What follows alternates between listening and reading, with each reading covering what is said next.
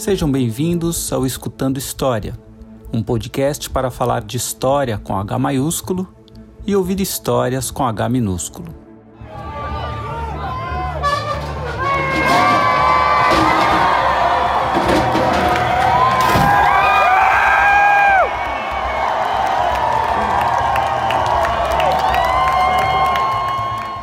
No último mês de junho, na sequência dos protestos antirracistas e contra a violência policial contra pessoas negras pelo mundo, vários manifestantes passaram a ter como alvo as estátuas e monumentos homenageando figuras públicas ligadas à escravidão e ao colonialismo. Um desses primeiros eventos aconteceu na cidade inglesa de Bristol, em que a estátua de Edward Colston foi derrubada de seu pedestal com uma corda e atirada pelos manifestantes nas águas do porto da cidade. Edward Colston foi um alto funcionário da Royal African Company no final do século XVII. Nascido em 1636, ele também foi membro do Parlamento Britânico e se notabilizou por uma série de obras assistenciais, o que explica as diversas homenagens a ele presentes na cidade. Mas boa parte de sua riqueza se originou do tráfico e da escravização de seres humanos. Durante seu período como vice-governador da Royal African Company, estima-se que a empresa tenha transportado mais de 84 mil homens, mulheres e crianças de várias localidades da África Ocidental, que, após serem capturados, foram vendidos como escravos para o Caribe e os Estados Unidos.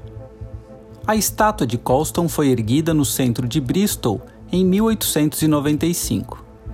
Além dela, vários estabelecimentos públicos da cidade, como escolas, instituições filantrópicas e associações comerciais, levam ou levavam o nome do comerciante. Antes mesmo do episódio de derrubada desta estátua, as homenagens a ele já envolviam uma série de controvérsias e discussões. No dia 9 de junho, uma estátua de Cristóvão Colombo foi decapitada em um parque que também leva o nome do navegador genovês em Boston. Em Richmond, no estado da Virgínia, outra estátua de Colombo foi incendiada e jogada em um rio da cidade.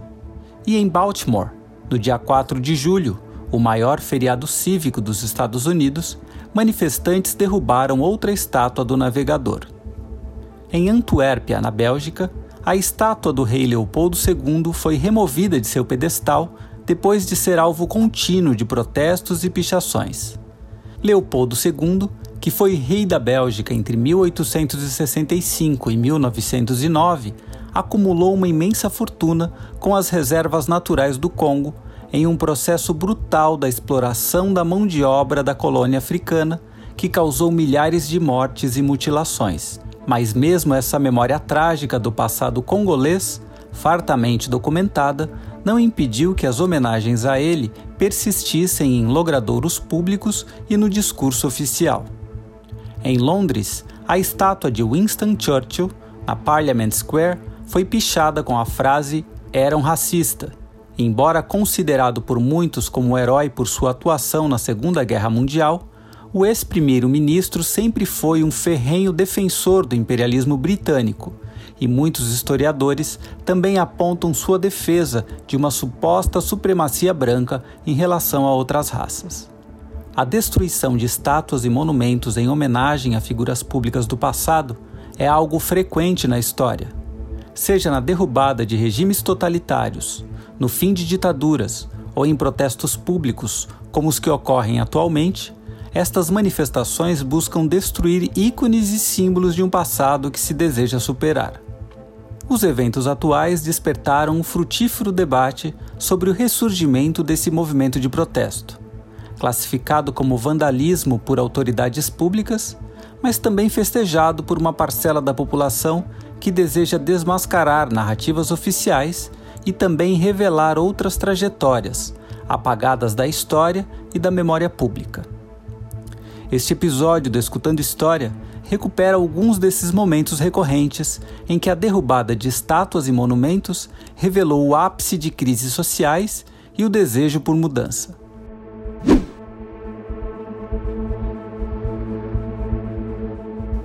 No dia 9 de julho de 1776, quatro dias depois da declaração de independência dos Estados Unidos, 40 soldados e marinheiros americanos, comandados pelo capitão Oliver Brown, se dirigiram ao Bowling Green, na parte mais ao sul da ilha de Manhattan. Lá ficava a estátua do rei Jorge III, que governava o Reino Unido e suas colônias. Com o braço direito erguido sobre a cabeça do povo, a efígie de chumbo do monarca foi envolvida em cordas que foram puxadas pelos militares com persistência, até que a pesada escultura viesse ao chão. Em plena guerra revolucionária pela independência, as colônias que dariam origem aos Estados Unidos da América reafirmavam que já não eram mais súditas do Império Britânico. Os pedaços de chumbo do monumento entraram no esforço de guerra. As partes foram derretidas para serem transformadas em balas de mosquete, utilizadas na luta contra as forças da metrópole europeia que tentavam debelar o movimento revolucionário e a independência. Pouco mais de 15 anos depois, na própria Europa, a derrubada da estátua de outro monarca marca um dos eventos mais significativos da história política do continente. No dia 11 de agosto de 1792, a estátua equestre de Luís XV, que havia sido inaugurada em 20 de junho de 1763, é derrubada na praça de mesmo nome, que seria rebatizada então de Praça da Revolução. Aquele mesmo local se tornaria um ponto obrigatório das festas e cortejos da Revolução Francesa. Foi nela que se instalou a temida guilhotina, que apenas ali cortou o pescoço de mais de 1.100 pessoas.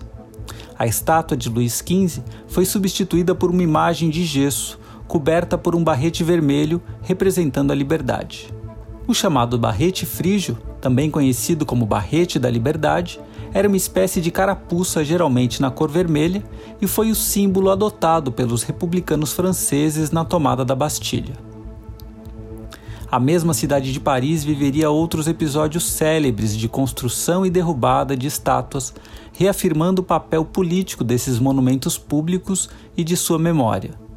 Em 1803, Napoleão Bonaparte confirmou a construção de uma coluna na Praça Vendôme, originalmente dedicada à glória do povo francês, mas que acabou glorificando o próprio Bonaparte. Uma estátua do líder francês com trajes de imperador romano foi colocada no alto da imensa coluna. Um fato importante reafirma o valor simbólico desse monumento público. A coluna foi construída com materiais de fundição de 1.200 canhões confiscados dos inimigos franceses, as tropas austríacas e russas. Com a queda de Napoleão e a restauração francesa em 1814, as tropas aliadas ocuparam a cidade de Paris e a estátua de Bonaparte foi retirada do local, sendo substituída por uma bandeira branca. O destino da escultura de bronze foi a fundição, que utilizou o mesmo material para uma estátua de outro rei do passado, Henrique IV. Com a Revolução de 1830, uma nova estátua do imperador, de 3,5 metros e meio, foi novamente colocada na parte superior da mesma coluna da Praça Vendôme. Luís Felipe, que era o rei nessa época, reabilitou a imagem do líder do chamado Primeiro Império para pegar carona em um período de glória francesa na Europa. Esta mesma estátua acabou sendo removida do pedestal por Napoleão III, sobrinho de Bonaparte e que foi o primeiro presidente da Segunda República Francesa e também imperador do Segundo Império Francês ele a substituiu por uma cópia da primeira estátua. Mas o momento mais simbólico da derrubada da estátua de Napoleão, ou talvez até da derrubada de um monumento público na história ocidental, foi na chamada Comuna de Paris. Em 1871, a França era derrotada na Guerra Franco-Prussiana. Em meio à invasão das tropas da Prússia à cidade de Paris, um regime comunal de resistência popular instaurou o primeiro governo operário da história. Os líderes daquele curto governo decidem derrubar a chamada Coluna de Vendôme e a estátua em seu topo no dia 16 de maio de 1871. Segundo os líderes do movimento, a imensa coluna era um monumento à barbárie, um símbolo de força bruta e falsa glória, uma afirmação do militarismo, uma negação do direito internacional um insulto permanente dos vencedores aos vencidos, um perpétuo atentado a um dos três grandes princípios da República Francesa, a fraternidade. Sua derrubada foi um dos momentos mais fotografados da história da Comuna de Paris, em uma época em que a fotografia instantânea apenas surgia. Grupos se reuniram para tirar fotos, tendo aos seus pés os destroços da coluna e a estátua de Napoleão caída ao chão. A Comuna de Paris foi derrotada de maneira bárbara pelas tropas francesas que não pouparam os revoltosos. Com o fim daquela, que é considerada por muitos historiadores como a primeira república proletária da história, a coluna voltou a ser reconstruída, mantendo até hoje a estátua de Napoleão I em seu topo. Estátuas e monumentos públicos voltaram a ser alvo tanto da população quanto das novas ordens políticas na Europa do século XX. Foi assim quando retratos oficiais e águias imperiais do governo czarista foram atiradas em um canal em Petrogrado durante a Revolução Russa. Efígies, bustos e monumentos nazistas arderam sob o fogo da vitória dos aliados na derrota alemã em 1945. Em 1956, os húngaros se rebelam contra as forças de opressão do totalitarismo stalinista. A estátua de Stalin foi derrubada em um evento que significou um forte abalo ao Império Soviético. A revolta com forte participação popular, foi duramente sufocada pelos tanques russos, mas prenunciou o que ocorreria com os diversos monumentos públicos das figuras do regime após a queda do Muro de Berlim em 1989.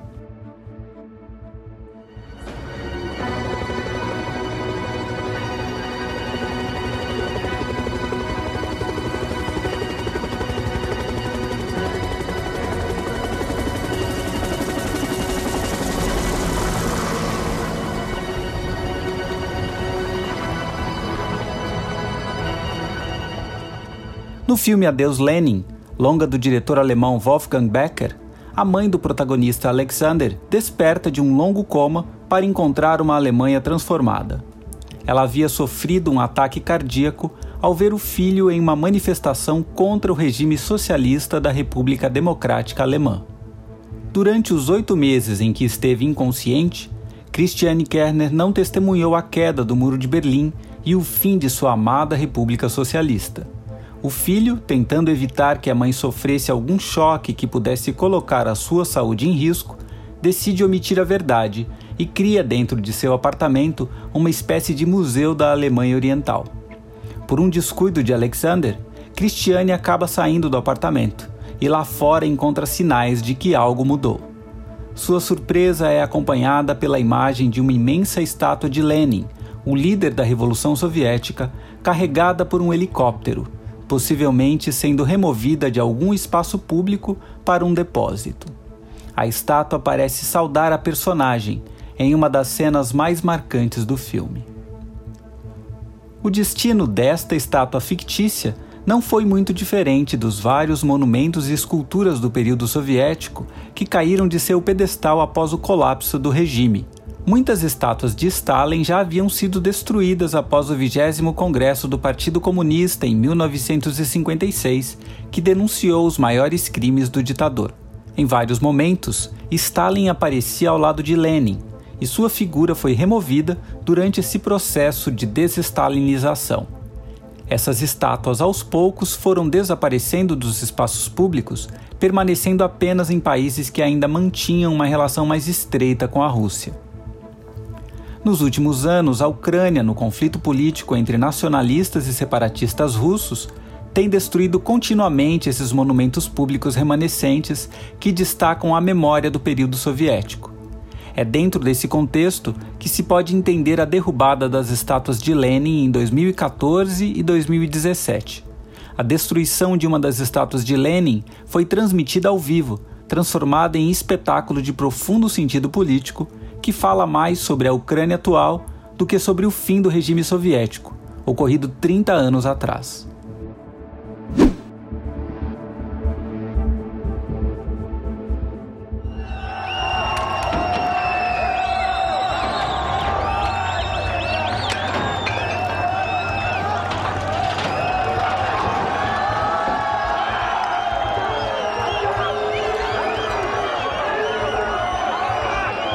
Em abril de 2003, quando os americanos já se encontravam em Bagdá, após a invasão do Iraque, uma multidão se concentrou na praça central de Fartos com uma corda para derrubar a estátua do ditador Saddam Hussein. Entre os presentes estava Kadim al-Jaburi, um homem que consertava as motos do ditador, mas que havia caído em desgraça, tendo ficado preso por um ano e meio. Kadim viu 15 de seus parentes serem mortos pelas forças de Saddam Hussein, e naquele dia de abril não pensou duas vezes ao pegar sua marreta para ajudar a derrubar e destruir aquela estátua.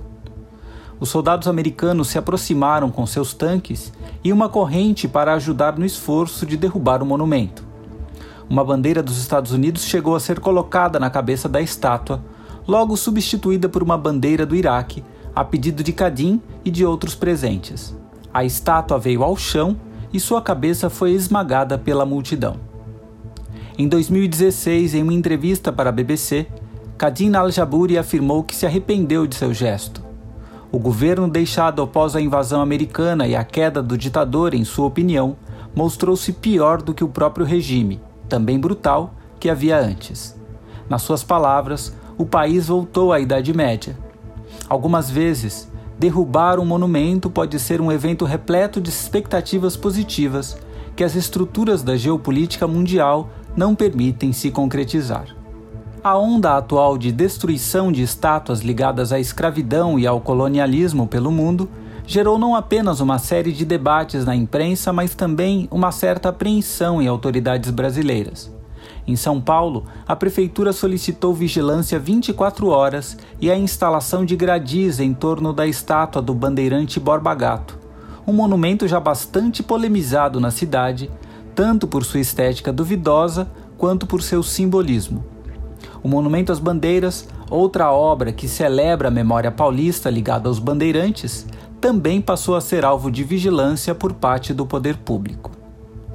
Os bandeirantes ou sertanistas do período colonial foram os responsáveis pelo extermínio e a escravização das populações indígenas em suas expedições no interior da América do Sul. Eles foram alçados a figuras heróicas pelos paulistas e não faltam homenagens a vários deles em estradas, praças, avenidas e outras áreas públicas do estado. A própria ascensão econômica de São Paulo com a economia cafeeira explica esse fenômeno. A figura do bandeirante foi recuperada na invenção de um suposto passado de glórias paulista. No Brasil, não são poucos os exemplos de estátuas e monumentos exaltando figuras do passado ligadas à escravidão, campanhas militares genocidas e ditaduras. Em São Paulo, em frente ao Parque Trianon, na Avenida Paulista, uma estátua faz homenagem a Bartolomeu Bueno, destruidor de quilombos e exterminador de índios. Ao mesmo tempo, temos poucos monumentos públicos que fazem menção a momentos trágicos da nossa história, como um lembrete para que não se repitam. Os protestos atuais podem ser uma oportunidade que nos permita ir além da discussão entre destruir monumentos por serem símbolos de um passado traumático ou preservá-los com a justificativa de que são documentos históricos. Ao se perguntar por que, em 2020, uma estátua de um bandeirante que viveu no século XVII é vigiada 24 horas pelo próprio Estado, ou qual a razão de sua construção e permanência como monumento público por tantos anos, podemos compreender a nossa própria construção histórica como sociedade e que memória esta mesma sociedade deseja construir. Nós ficamos por aqui, até o próximo episódio.